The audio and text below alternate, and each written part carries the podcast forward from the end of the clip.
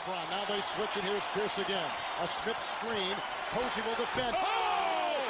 LeBron James with no regard for human life. Boston only has a one-point lead. Greer's putting the ball on a play. He gets it out deep. But Havlicek steals it. Over the Sam Jones. Havlicek stole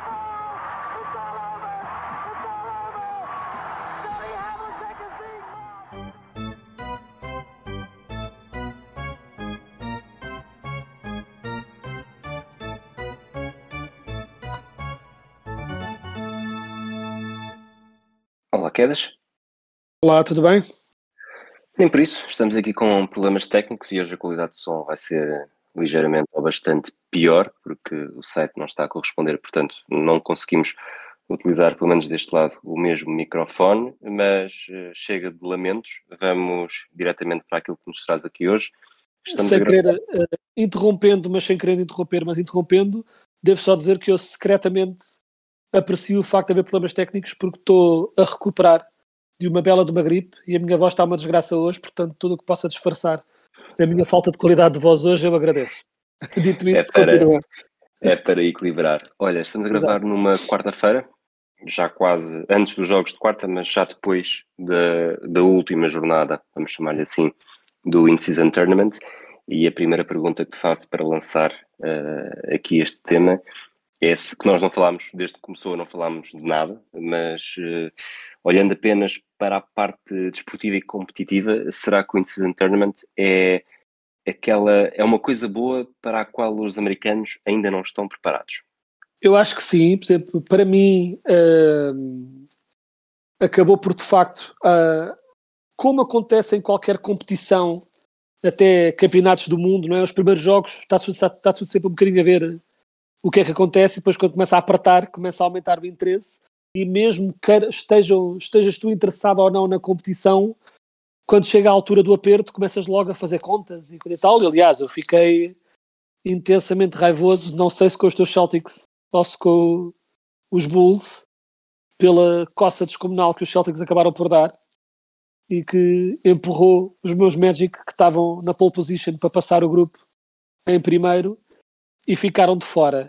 E, portanto, logo foi aí foi para assim, compensar eh, a vitória que não só os Magic tiveram sobre os Celtics, mas também sobre eh, a vitória que os Falls Magic tiveram sobre os Oeiras Celtics na Fantasy da semana É, foi- passada. foi para compensar karmicamente. Eh, Quanto aos americanos não perceberem, é, é de facto um bocadinho. Eu, quando leio assim nos fóruns, metade dos fóruns, tipo, a falar sobre o assunto que eu via, tipo Reddits desta vida, era eh, americanos completamente eh, confusos ainda com a ideia de ter de fazer contas e o facto de equipas jogarem para fazer mais pontos, para o diferencial de pontos fazer avançar e depois uma porrada de europeus a dizer tipo, man, isto não é assim tão complicado assim. É só fazes umas contas e nestes jogos, como há uma irrelevância de ganhar por mais pontos, as equipas estão a, a continuar a tentar marcar até ao fim. Tipo, não é assim tão complexo. Parece, é, tipo, parece que estamos a tentar decifrar a equação matemática para um buraco negro. Tipo, não é assim tão complicado, mas vê-se mesmo que é claramente falta de hábito. Eh, Para nós, e nós por acaso, olá Ricardo Brito Reis, este ano na qualificação, eh, pronto, lá para o europeu, mundial, é confuso, vamos dizer europeu. Eh, passámos à grande e não tivemos de fazer contas, ao contrário do que é costume, mas estamos muito habituados a, a ter a calculadora na mão. Se calhar por isso isto para mim não foi assim tão confuso, eu achei perfeitamente banal e falsa de acompanhar e a ideia Foi de ganho. não é? Sim, sim, ganhas se este ganhar e o outro ganhar por não sei quantos, isto é perfeitamente normal para a nossa experiência de desporto, mas para os americanos é aparentemente como obrigá-los a fazer trabalho de casa e, e eu acho que ainda assim a, a confusão também denota interesse, à falta de melhor explicação. Tipo, eles, eles estão pelo menos interessados em perceber o que é que se passa, mesmo que estejam plenamente confusos com o, o conceito. Ah, e acho que vai ser interessante ver o quanto au- vai aumentar essa intensidade também nos jogos a, a doer, que isso é sempre há sempre um, pronto, um extra de, de interesse nesse tipo de jogos eh, e acho que claramente houve pelo menos algumas equipas que deram um bocadinho mais nesses jogos. Houve, foi notório que havia uma motivação extra e só por isso já foi um sucesso, porque se há coisa que não costuma haver motivação extra é ganhar jogos em novembro.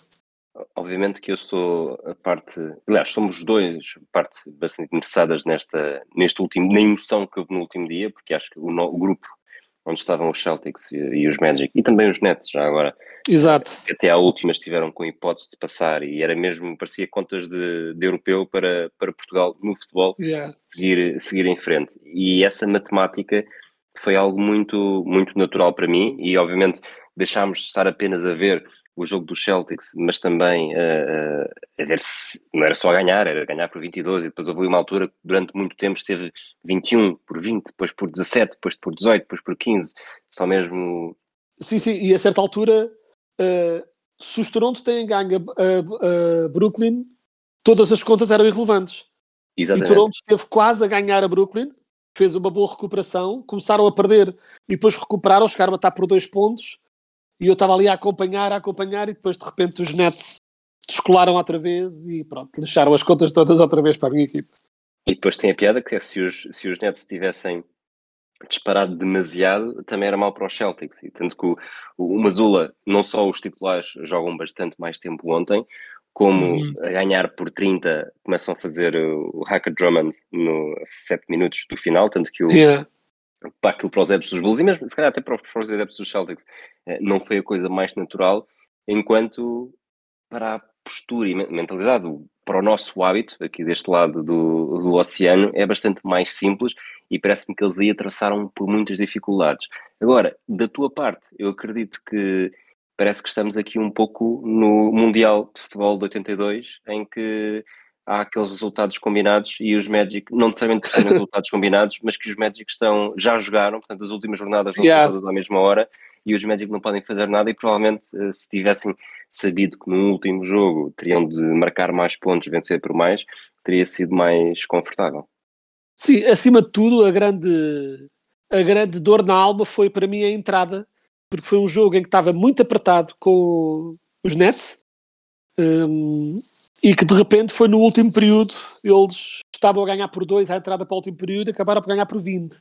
E esse, esse descolar nesse primeiro jogo acabou por ditar a diferença.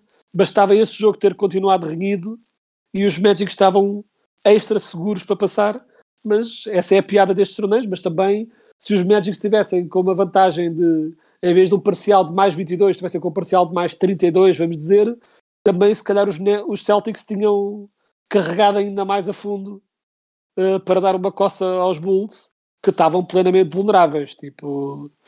Uh, dá a ideia, não é que os Celtics tenham tirado o pé do pedal, mas dá a ideia que dava ainda para carburar ainda mais, se fosse mesmo preciso. Tirando isto, uh, parece-te que é um bom arranque de In-Season Tournament? Ah, eu acho que eu, sim, assim, não, sou, não sou fã dos, dos, dos solos, não é? Uh, sobretudo dos Celtics. Acho que o, o dos Celtics não é necessariamente feio, até, até acho que é dos, dos que fere menos os olhos, mas há ali o, o fator tradição em, em, que os Celtics a jogar em casa, sem ter o, o famoso parquet, uh, custa um bocadinho, mas havia campos uh, em que era completamente um, um ataque oftalmológico. É, sem dúvida. E é daquelas coisas, é. Eu aí concordo, e mais uma vez, olá Ricardo Brito Reis, vou citar o Ricardo Brito Reis numa coisa que concordámos, em que a ideia está correta, a ideia de haver campos distintos para que seja imediatamente óbvio, sem ser com um grafismo, seja, estás a ver o jogo e percebes logo que estás a ver o In-Season Tournament. Essa ideia é correta, de ser campos que saltam à vista como sendo diferentes, mas não tinham de ser feios, podiam ser só distintos. Há muitos que eram simplesmente feios. E há alguns que foram que dá a ideia claramente que foram pensados em cima da hora e o único benefício que eles tiveram é tem de saltar à vista, então pumba, vamos lá meter cores berrantes nisto e combinações de cores completamente bizarras. Uh, e acho que há, há algo a pensar para, para a próxima edição em que sim, manter os campos distintos. E a ideia, por exemplo, do campo ser todo coberto com tinta para distinguir, eu não acho mal. Pode ser uma tinta que não assalta os olhos desta forma. Pode ser só uma forma uh, porreira de se perceber uh, estamos a ver um jogo diferente. Ou, no limite, Uh, se não querem estar ao trabalho, estar a inventar 20 campos diferentes todos os anos, escolham um campo standard para o In-Season Tournament e todas as equipas têm isso e pronto. Também é uma opção. Parece bastante mais inteligente, sim. Escolham um, tipo, um que seja distinto e que não seja feio, mas que se perceba automaticamente que é um jogo diferente, que acho que é o que vai acontecer a Las Vegas. Vai haver um campo standard uh, para os jogos todos, é a ideia que tenho. Uh, façam isso para o torneio todo. E todas as arenas têm disponível esse campo para quando for preciso fazer esses jogos. Acho que tipo, há maneiras de fazer isto sem as pessoas ficarem tipo uh, a queixar-se dos campos por ser tão feio. O que, claro, gera conversa e, em última instância, a NBA pode estar numa daquelas atitudes de toda a publicidade é boa publicidade, mas uh, concordo contigo. Acho que há maneira de fazer isto sem ferir uh, as córneas da malta. Quando um pouco, e, e voltando ao jogo dos Celtics com os Bulls, uh, os Bulls, fazendo parte deste grupo, já não tinham nada em disputa os Celtics precisavam ganhar por muito. Chegou-se ali uma altura no quarto período em que tínhamos grande parte dos titulares já contra as segundas linhas dos Bulls, uh, com as, as, fragilidades dos Bulls, no caso o Andrew Drummond, a ser uh, explorada ao máximo, uh, provoca-te algum sentimento agridoce em que de um lado há alguém que ainda está a dar tudo e do outro, ou seja, de, de alguma forma podemos estar aqui a desvirtuar um bocadinho também a, a competição, porque uma coisa é no, na fase de grupos que nós estamos mais habituados de um europeu, de um mundial, onde há quatro equipas, e mesmo que na última jornada uh, uma delas já não tenha nada a dizer, não há necessariamente esta. Tão... Acho que é uma cultura diferente, e isto por ser tão de início, se de alguma forma isso também acaba por tornar o espetáculo um bocadinho mais feio. Achas que há uma, uma, uma falta de moral, uma falta de desportivismo, ou, ou é assim que tem de ser e no futuro provavelmente serão os Bulls ou equipas como os Bulls que se terão de adaptar, ao mesmo tempo podendo estar a pôr os seus jogadores em risco por estar a jogar minutos que na verdade para eles não importam nada. Eu, esta parece-me que é possivelmente uh, a nuance que será preciso afinar melhor para garantir que, por um lado, uh, há competição e, é, e acaba por ser muito mais interessante, mesmo que uma equipa esteja a ganhar por 30, os últimos minutos continuam a ser interessantes porque o, o exato resultado importa e não apenas para quem apostou.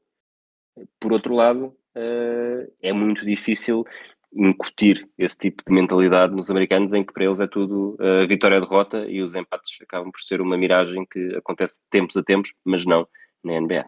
Sim, eu acho que há nuances aqui que não dá que não dá para evitar. Para já, numa qualquer competição, uh, por exemplo, de se vamos para uma competição de seleções, há uma questão de honra que entra sempre em questão que não vai existir neste torneio por mais que se tente.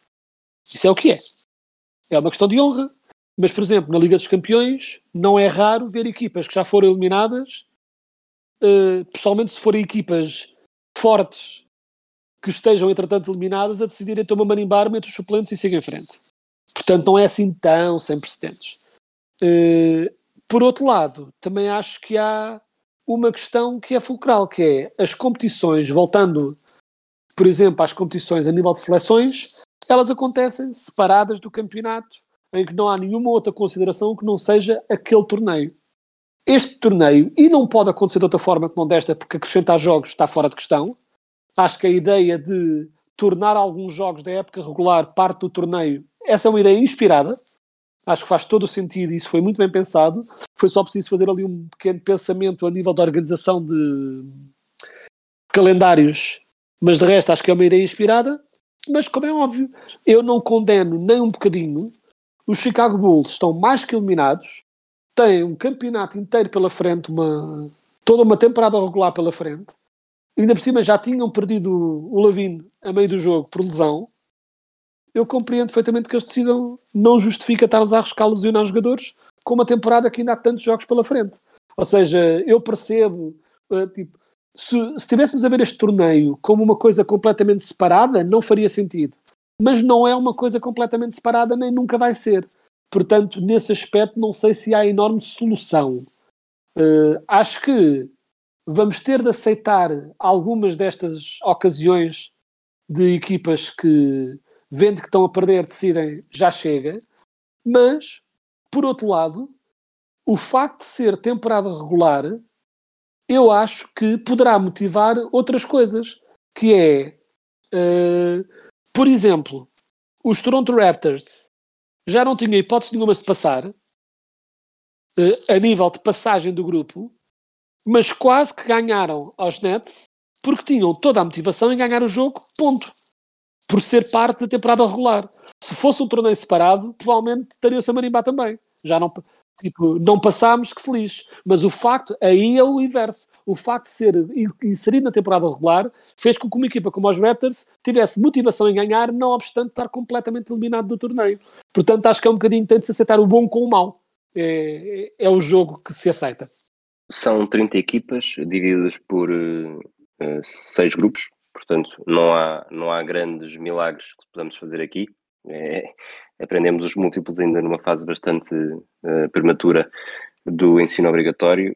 Achas que é um alargamento para 32 equipas poderá permitir simplesmente fazer grupos de quatro e tornar estas últimas jornadas ainda mais emocionantes sem que mais emocionantes e mais justas, porque emocionante, emocionante ela foi, porque os adeptos dos Magic agora mostraram a sofrer, mas de forma impotente. Uh, e que com 32 uh, fazes, fazes 8 grupos de 4, são as, são as 8 equipas que, que vencem e não há contas para, para o wildcard. Eu acho que é o que vai acontecer. Eu acho que eles nem sequer se vão dar ao trabalho de estar a pensar muito nisso para já, porque tarda nada estão entre as equipas de expansão e é mudança rápida nas regras e segue, e segue para bingo. Acho que é. Enquanto são 30, não há nada tipo. Não há grande coisa a fazer. Não há maneira de dividir isto de forma às matemáticas correr melhor para não ter a ser wildcards e coisas que tais. Acho que quando entrar em 32 quando tivermos 32 equipas, que há de ser mais tarde ou mais cedo, fica, fica como tu disseste e está tudo arrumadinho e nem é preciso pensar mais no assunto. Olhando para o que vem aí, já na, na próxima semana, quarto final, ainda longe de Las Vegas, os Bucks recebem os Knicks, os Pacers recebem os Celtics, isto no lado de este, no lado do oeste, os Lakers recebem os Suns e os Kings recebem os Pelicans. Não vou, acho que não vale a pena estarmos aqui a entrar sobre se, se houve surpresas, se não houve surpresas, se há, se há grandes desilusões ou não, isto acaba por ser, como vimos, grande parte das equipas não dão assim tanta importância, mas parece que temos aqui a caminho de pelo menos um primeiro duelo que poderá ter ou não, se de facto no Oeste for Bucks uh, Celtics, temos aqui logo uh, a 7 uma de previsão, em é? Las Vegas, uma boa antecâmara para aquilo que muita gente prevê que seja em, em maio, mas do outro lado, talvez haja um caminho mais aberto para surpresas, porque se, se Lakers Suns acaba por trazer um grande uma grande perspectiva do que também poderá ser o Oeste mais à frente, não necessariamente na final, mas temos aqui, com os Nuggets de fora, acaba por ser um grande favorito que não está nesta, neste tipo de luta em Las Vegas. Sim, acho que não é. Acho que não se pode dizer de todo que em, em ambos os lados estejam as quatro melhores equipas de cada lado. Acho que houve vários contenders que ficaram para trás neste torneio, mas acho que isso não quer dizer que não tenhamos aqui duelos interessantes Acho que Boston Celtics contra Pacers vai ser muito interessante, porque embora os Celtics sejam claramente melhores como um todo, num jogo a eliminar, o poder de fogo dos Pacers faz com que seja um jogo potencialmente muito interessante. A nível de Pelicans Kings, eu acho mesmo que, mais uma vez, num jogo a doer, acho que os, os Kings têm tudo para avançar. Bucks Knicks depende de muita coisa, mas vejo Bucks a avançar. E acima, o grande jogo com mais poder de fogo e a nível de estrelas e tudo, de facto, Suns e Lakers vai ser um duelo muito interessante de, de ver, pronto, e o confronto LeBron Durant e Booker Davis e todos esses, todos esses embates.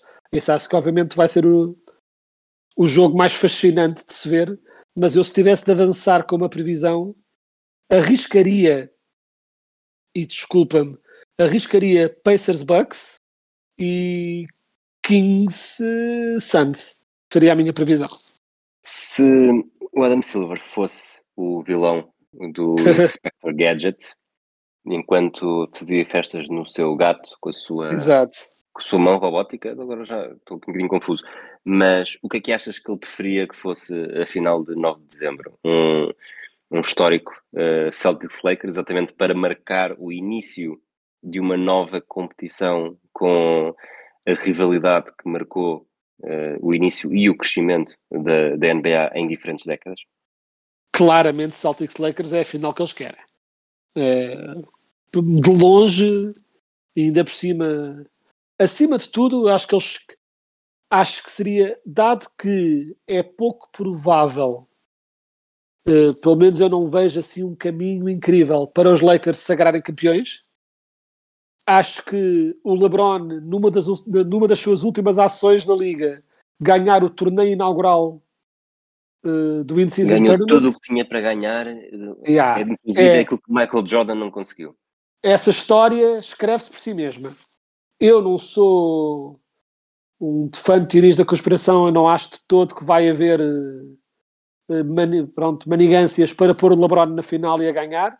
Acho que é- pode acontecer, até porque, e acima de tudo, num jogo a doer, sem outras considerações, mesmo com 38 anos, o LeBron é um jogador muito perigoso, eh, que pode sempre resolver muita coisa. Acho que acho que não vai haver nenhuma tentativa de encaixar as coisas, mas acho que eles querem muito, muito, muito que aconteça Celtics Lakers. Uh, não sendo essa a minha previsão, acho que, eles, acho que é o que eles preferem que aconteça. Muito bem. Vamos avançar para um novo tema em que sei bastante pouco, acredito que tu saibas um pouco mais e quero que me ajudes eh, a entender eh, o que raio eh, se está a passar em Dallas para o Mark Cuban eh, ter vendido eh, ou estar em negociações para vender uma boa parte da equipa, se é só negócio, se é uma questão de liquidez, se é uma questão de candidatura à presidência dos Estados Unidos, se precisa do dinheiro por muitos negócios terem corrido mal. Uh, já tens alguma coisa, alguma ideia mais fixa de, de coisas que andaste a ler? Ah pá, uh, neste momento há muito, há de facto muita especulação. Uh, o facto de ele estar a sair do Shark Tank também, o facto de ele estar a sair do Shark Tank também denuncia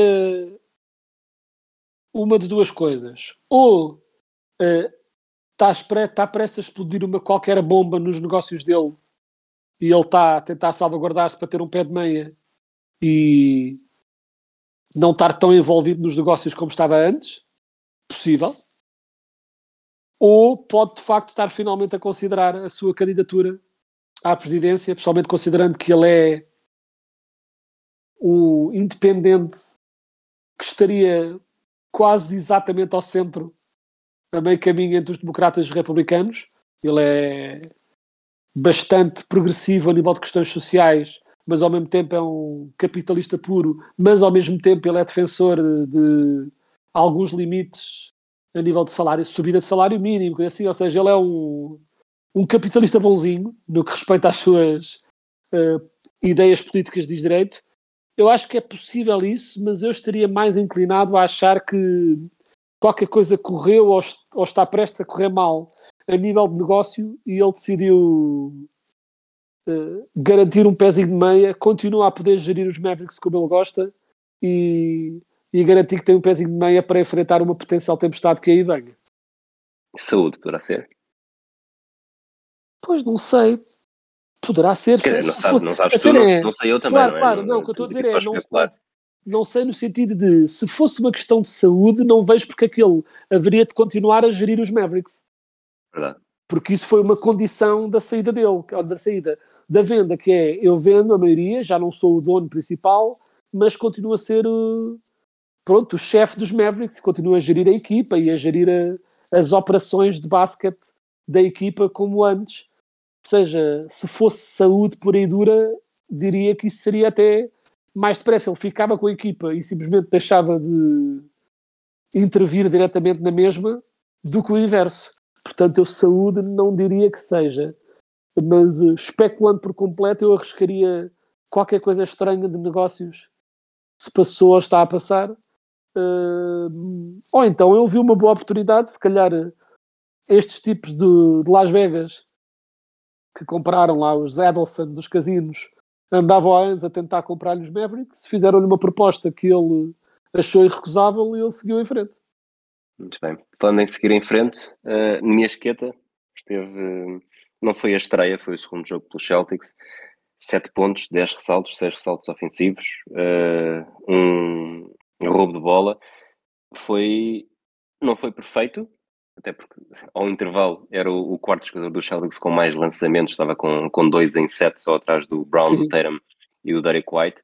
Uh, três dos ressaltos ofensivos eram de, foram de lançamentos falhados por ele, houve ali muita, muita luta na tabela em que ele falhava, conquistava o ressalto, voltava a lançar, nem sempre marcava, mesmo nessa, nessas segundas oportunidades, mas ainda assim, e apesar de não ter jogado uh, contra os Bulls no jogo seguinte, foi aqui um pequeno eu não acho que seja uh, necessariamente a minha esqueta vai assumir um lugar na rotação dos Celtics e já roubou o lugar ao Luke Cornett, mas um pouco como falámos uh, quando soubemos que ele ia para Boston, acreditamos e continuo e acredito agora mais depois destes, destes exemplos que estão a fazer mais e ou vai fazer mais e de forma mais regular do que conseguiu fazer com os Kings claramente na última época e, e também o que fez na primeira época.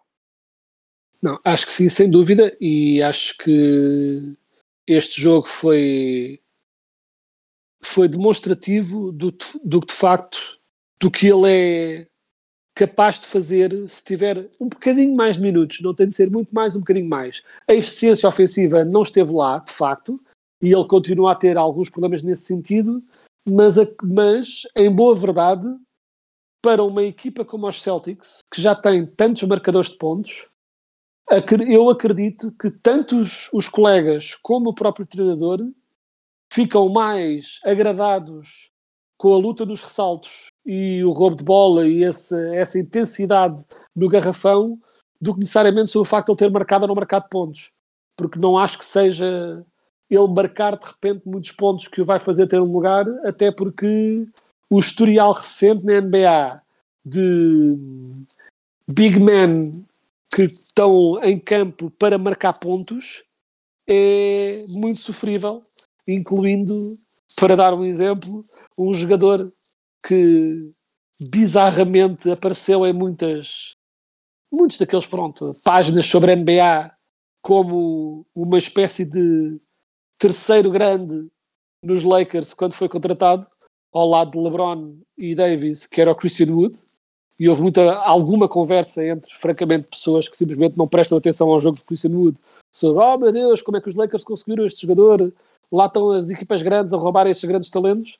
E a verdade é que o Christian Wood é uma desgraça na defesa, só sabe marcar pontos e mesmo assim nem sempre, e está completamente já fora da rotação uh, titular uh, dos Lakers.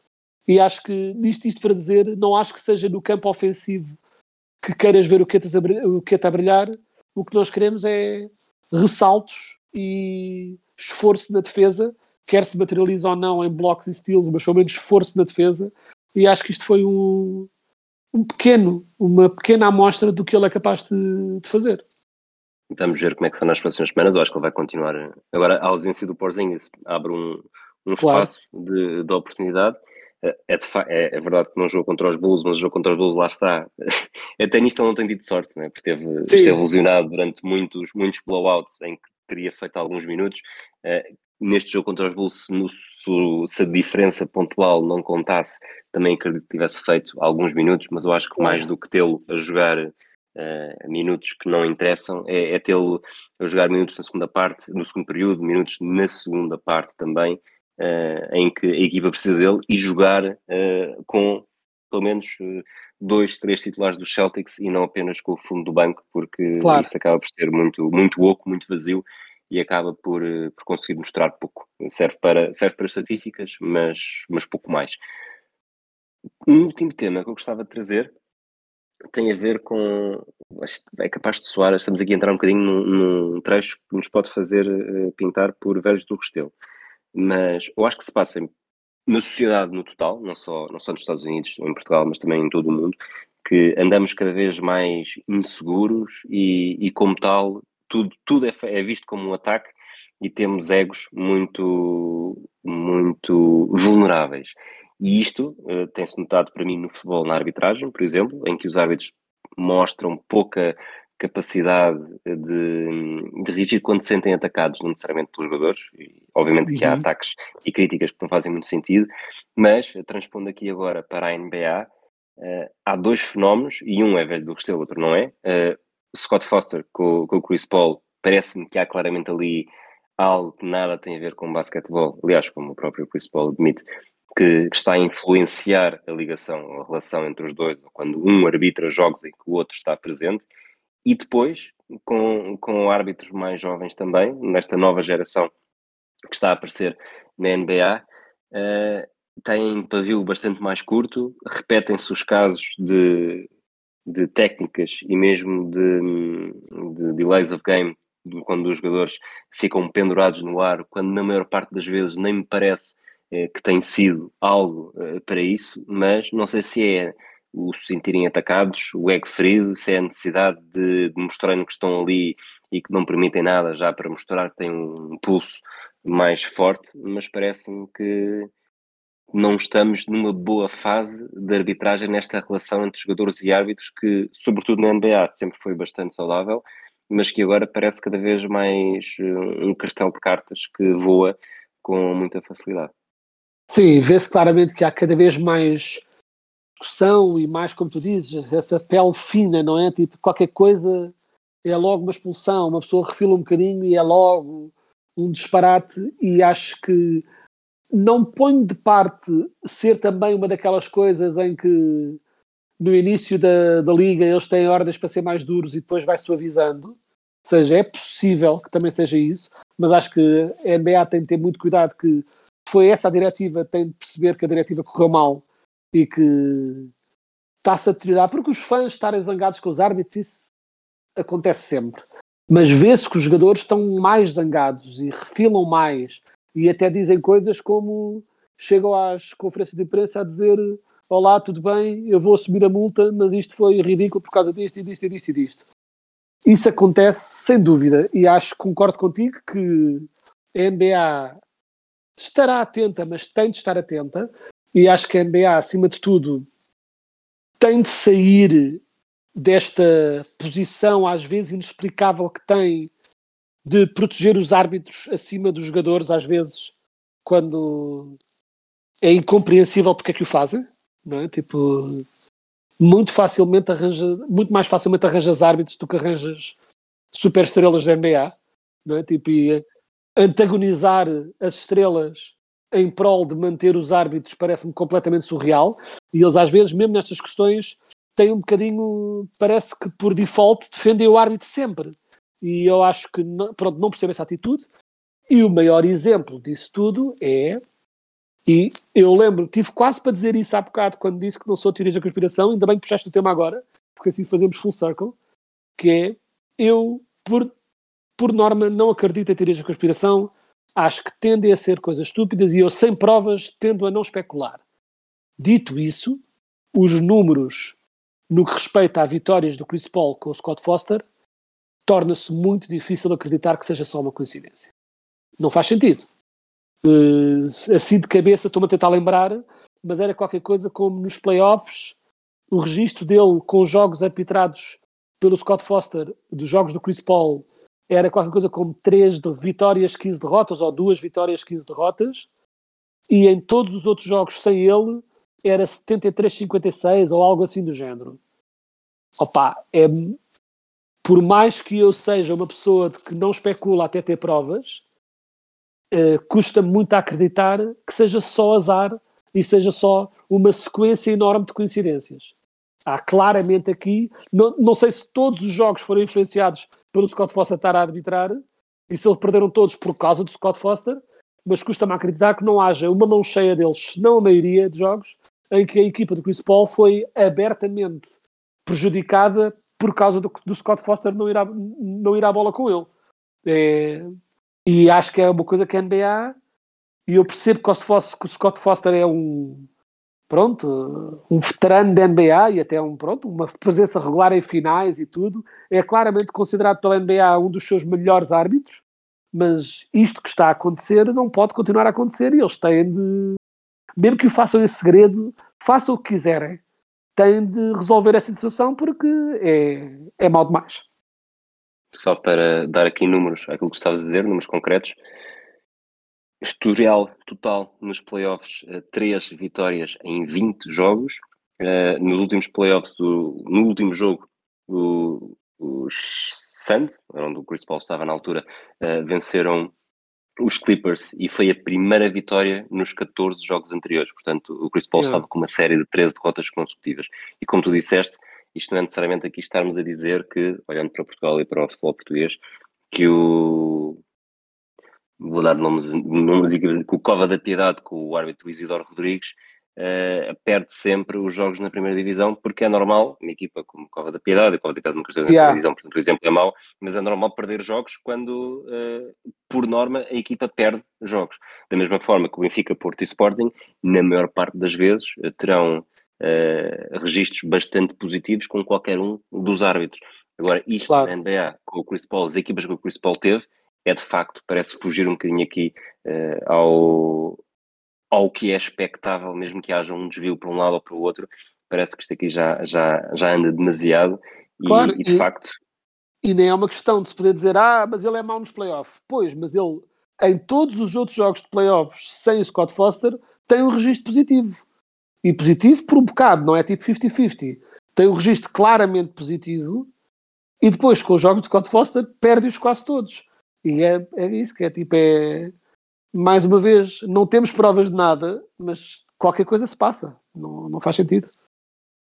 Muito bem, quedas. Vamos terminar por hoje. Episódio um bocadinho mais curto, com, com o som assim também não há vontade para fazer necessariamente uh, muito maior. As melhoras uh, para ti. Espero que da próxima vez uh, aqui o, o, hardware e o software também ajudem um pouco mais. Um abraço a todos aqueles que nos ouviram e aguentaram até aqui. Até à próxima. Até próxima. A Smith screen. Posey will defend. Oh! LeBron James with no regard for human life. Boston only has a one-point lead. Greer's putting the ball on a play. He gets it out deep, and Havlicek